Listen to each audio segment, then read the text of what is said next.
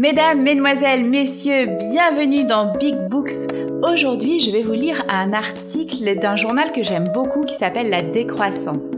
Alors, je pense que les auteurs et le rédacteur en chef détesteraient que je lise cet article sur Internet via un podcast parce qu'ils sont absolument anti-écran, anti-smartphone et moi aussi. Moi aussi, je déteste les smartphones, je déteste les écrans, je déteste le numérique, mais, mais, mais, mais, je n'ai pas la suite de cette phrase. Je vais donc vous lire un article contre les voitures, parce que je déteste aussi les voitures. En fait, les trucs que je déteste le plus au monde, c'est d'abord les voitures, ensuite les smartphones, et après, j'hésite entre le plastique et les avions. Mais par contre, mes actrices préférées, c'est Catherine Deneuve, Isabelle Adjani, Brigitte Bardot. Voilà, j'aime bien faire des classements. Euh, je vais donc vous lire un article de la décroissance. Surtout, leur dites pas que je lis un article 2 sur Internet, s'il vous plaît. Soyez discrets. Et cet article sera évidemment compensé par un article du Figaro dans les semaines qui viennent. Euh, voilà, j'ai choisi un article contre la voiture, euh, en hommage à une petite fille qui a été tuée en allant à son école par un poids lourd juste avant le confinement.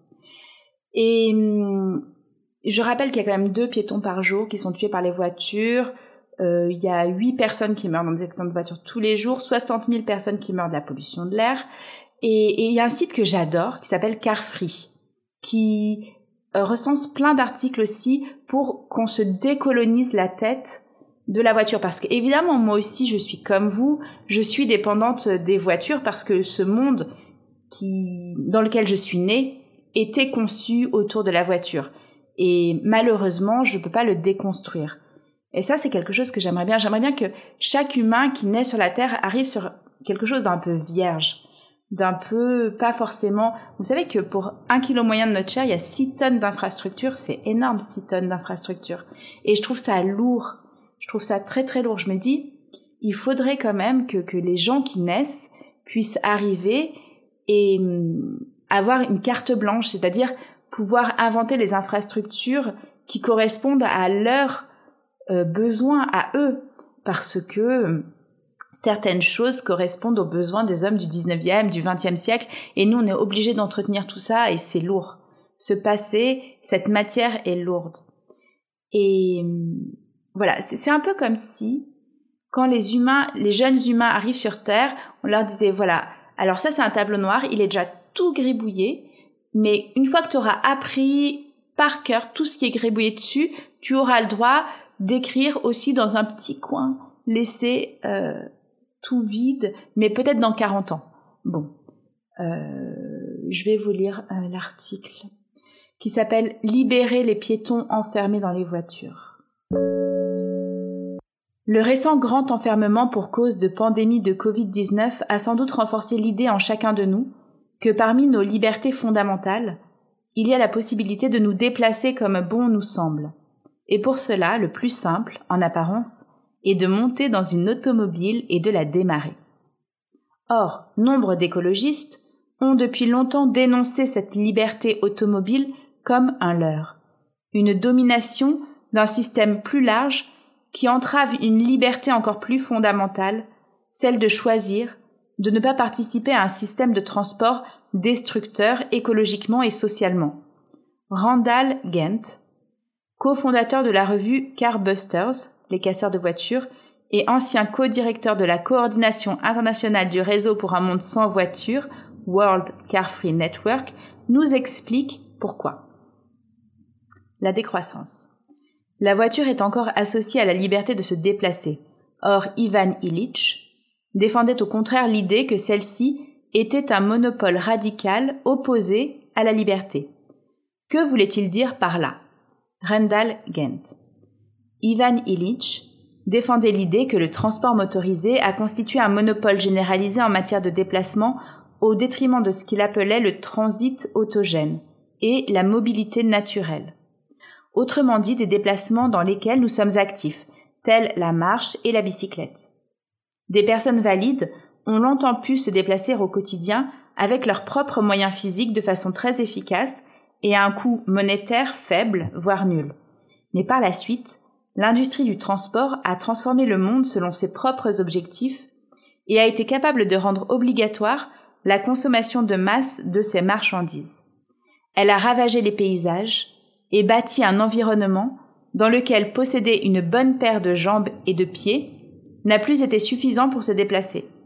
À partir de là, les règles du jeu ne sont plus équitables, puisque tous les moyens de se déplacer ne sont pas au même niveau. Et il ne s'agit pas seulement de la question de choisir son mode de transport sur un rayon d'offres alternatives. Les autorités publiques ne subventionnent pas de manière équivalente la marche, le vélo, les transports publics et les infrastructures routières pour les automobiles. De même, l'espace public dédié à chacun n'est pas le même. Alors que, en théorie, nous sommes libres d'opter individuellement pour tel ou tel mode de transport, en pratique, les dés sont pipés et la voiture est systématiquement favorisée. Et cela influence profondément nos prétendues décisions. À un point tel que dans les exemples les plus extrêmes de domination de la voiture, la marche est largement considérée comme un comportement bizarre. En ce sens, notre liberté est une illusion. Les décisions décisives ont été faites sans nous. Elle est belle cette phrase. Les décisions décisives ont été faites sans nous. Toutefois, depuis la publication en 1973 dans Le Monde du texte d'Illich Énergie et équité, qui traite de ces questions, la situation a un peu évolué. Dans les grandes villes, la domination de l'usage de la voiture et l'espace qui lui est dédié ont reculé en de nombreux endroits.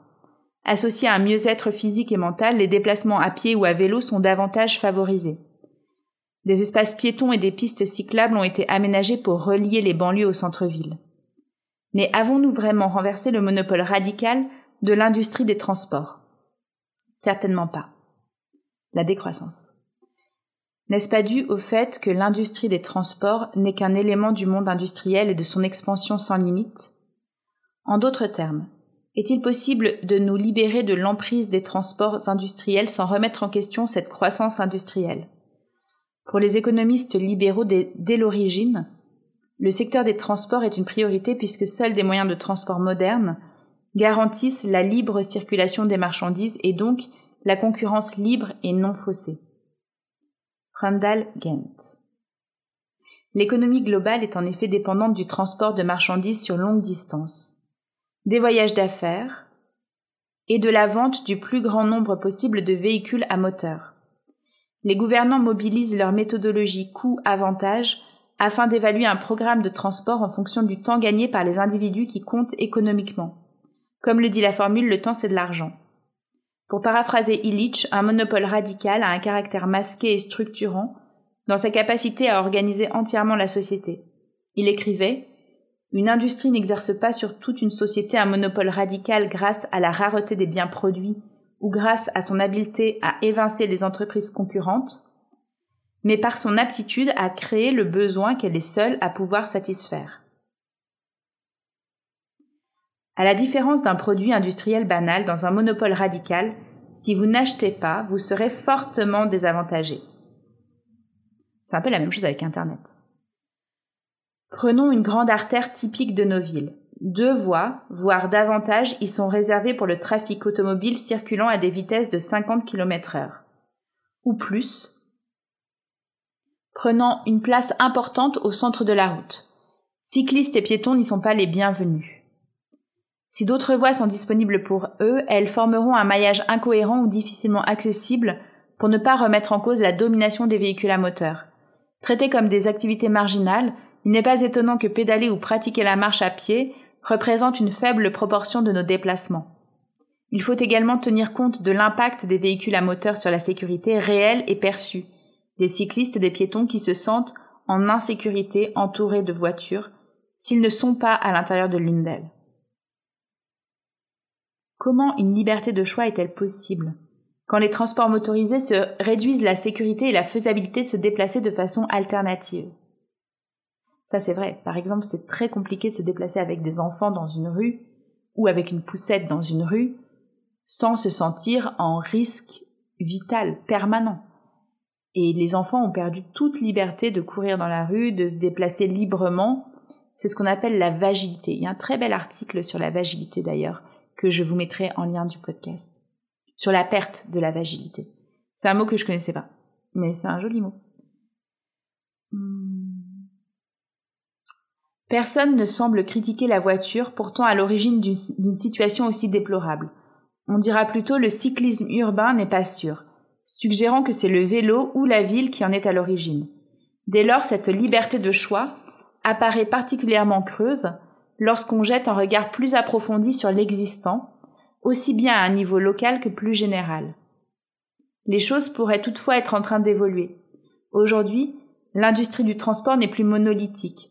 Certes, beaucoup de ces ingénieurs, ces planificateurs, ces organes professionnels, les municipalités, les universitaires sont de la vieille école et favoriseront le trafic automobile, mais certains sont plus ouverts, défendent la conversion de certaines routes à l'espace public pour réduire la dépendance à la voiture, améliorer la vie des cyclistes et des piétons. Il a été montré que ces politiques ont des effets positifs sur l'économie locale. De façon ironique, réduire la part du trafic des véhicules à moteur contribue à améliorer la compétitivité mondiale des villes. Les grandes entreprises attireront davantage de salariés hautement qualifiés dans des villes où il fait bon vivre. Dès lors, peut-être n'est-il parfois pas convenable de trop critiquer la croissance économique. La décroissance. Le risque n'est-il pas de promouvoir le vélo pour les riches des métropoles pendant que les pauvres des territoires périphériques éloignés de l'emploi demeurent obligés d'utiliser la voiture, d'en subir le coût et les nuisances? En France, c'est notamment la question du coût de la voiture qui a déclenché le mouvement des Gilets jaunes. Randall Gent. Toute idée intéressante pour la majorité ou un segment de la population peut être récupérée par l'économie marchande, mais il n'est pas nécessaire d'être en permanence en opposition frontale avec le système économique dans tous les domaines. Le fait qu'une idée soit compatible avec l'ordre économique n'implique pas inévitablement qu'elle est mauvaise. Prenons le cas de l'alimentation biologique. Celle-ci est plus coûteuse et peut donc être vue comme réservée à une élite. Mais acheter bio, au moins parfois, est possible pour la plupart des Européens. Cela comporte de nombreux avantages écologiques, ainsi qu'une exposition réduite des travailleurs agricoles à des pesticides toxiques. En l'état actuel des choses, nous est laissé la liberté de choisir entre une alimentation issue soit de l'agriculture biologique, soit de l'agriculture dite conventionnelle. C'est vrai. Mais malheureusement, on n'est pas libre de choisir une agriculture non marchande, c'est-à-dire une agriculture qui ne passe pas par les multinationales. Même le bio, en ce moment, ça passe énormément par les multinationales. Mais c'est une réflexion comme ça. Pour en revenir à la question de l'élimination de la circulation automobile et du verdissement de nos villes, nous ne sommes pas face à une machination en vue de récupérer nos idées. Des centres-villes plus vivables bénéficient à tout le monde, les locaux, les visiteurs comme les touristes. Que vous soyez riche ou pauvre, c'est là que se fait la majorité des échanges économiques et sociaux que se détermine le caractère d'une ville, laquelle bénéficiera de cette diversité sociale. C'est d'ailleurs souvent seulement une petite partie de la population de la ville, pas nécessairement la plus aisée, qui vit dans le centre. De plus, il n'est pas souhaitable de limiter la disparition du trafic au seul centre-ville. Un réseau sécurisé et pratique de voies piétonnes et cyclables devra être étendu aux quartiers et banlieues dans lesquels vit la majorité des habitants qui ont besoin de la reconversion de, routes en espace public. Des villes de premier plan comme Milan ou Athènes s'y emploient. Je ne souhaite certainement pas que des personnes peu fortunées soient chassées des quartiers devenant hors de prix car plus attractifs et respectueux des piétons. Partout, de telles améliorations de l'aménagement urbain doivent être entreprises.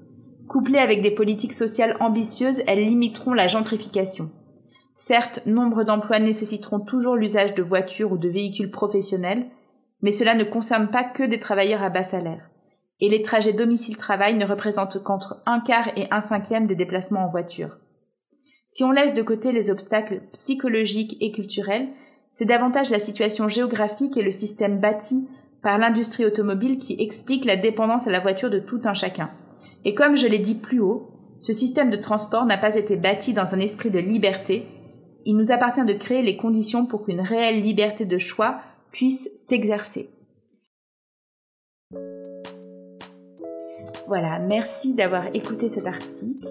Je vous invite à aller sur le site de Carefree parce qu'il y a tout le temps des articles pour libérer notre esprit de cette, euh, de cette obsession de la voiture parce qu'on a été élevé dans la publicité pour les voitures, on a été élevé dans ce système et donc les voitures pour nous c'est aussi naturel que que les chiens et les chats hors les voitures empêchent la survie des hérissons.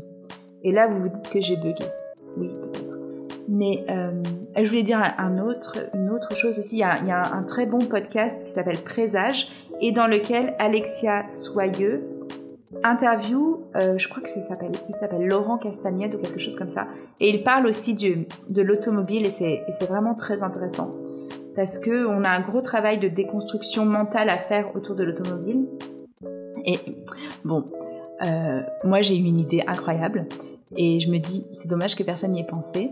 C'est on pourrait faire des voitures, mais alors ce seraient des voitures qui, marcheraient à l'énergie électrique, sauf que cette énergie électrique serait généré par des pédaliers dans la voiture. Et en fait, pendant qu'on conduirait, on pédalerait. Et les passagers pourraient aussi pédaler. Ce serait une sorte de Rosalie voiture. Et quand on pédalerait, euh, de l'énergie serait créée et permettrait après de rouler vite euh, dans les endroits où on pourrait rouler vite. Et ce serait bien aussi qu'en descente, on puisse être en roue libre. Voilà.